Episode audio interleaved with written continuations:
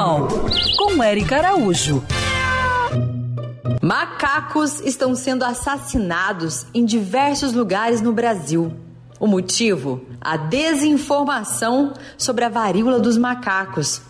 Então preste atenção que agora o nosso virologista, Dr. Paulo Brandão, médico veterinário da USP, vai explicar, esclarecer tudo direitinho. Nós temos que ter em mente bem claramente que esse nome varíola dos macacos foi dada porque, por acaso, pela primeira vez, essa doença e esse vírus foram achados em macacos em laboratório, mas isso foi um achado ocasional e a doença, desde os anos 50, tem esse nome, varíola dos macacos, mas macacos não são reservatórios para esse vírus. É, nós transmitimos entre nós bem facilmente esse vírus através das lesões de pele e por um contato muito próximo ou por contato com objetos que foram contaminados por pessoas excretando o vírus, mas não tem papel os macacos na epidemiologia dessa doença. Tá? Essa é uma varíola compartilhada entre nós e esses macacos e com reservatórios roedores também. E é bem diferente da varíola humana que já foi extinta há algum tempo. Gente,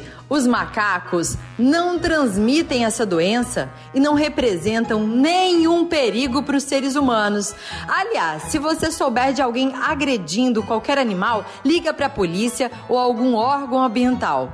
Mas o melhor que você pode fazer agora é compartilhar este podcast, que está em todas as plataformas como Spotify, Deezer, Google Podcast. É só pegar o link, ó, encaminhar para todos os amigos, para a família. Digita lá, Érica Araújo, Mundo Animal e faça sua parte. Siga essas pegadas. Quer ouvir essa coluna novamente? É só procurar nas plataformas de streaming de áudio. Conheça mais dos podcasts da Band News FM Rio.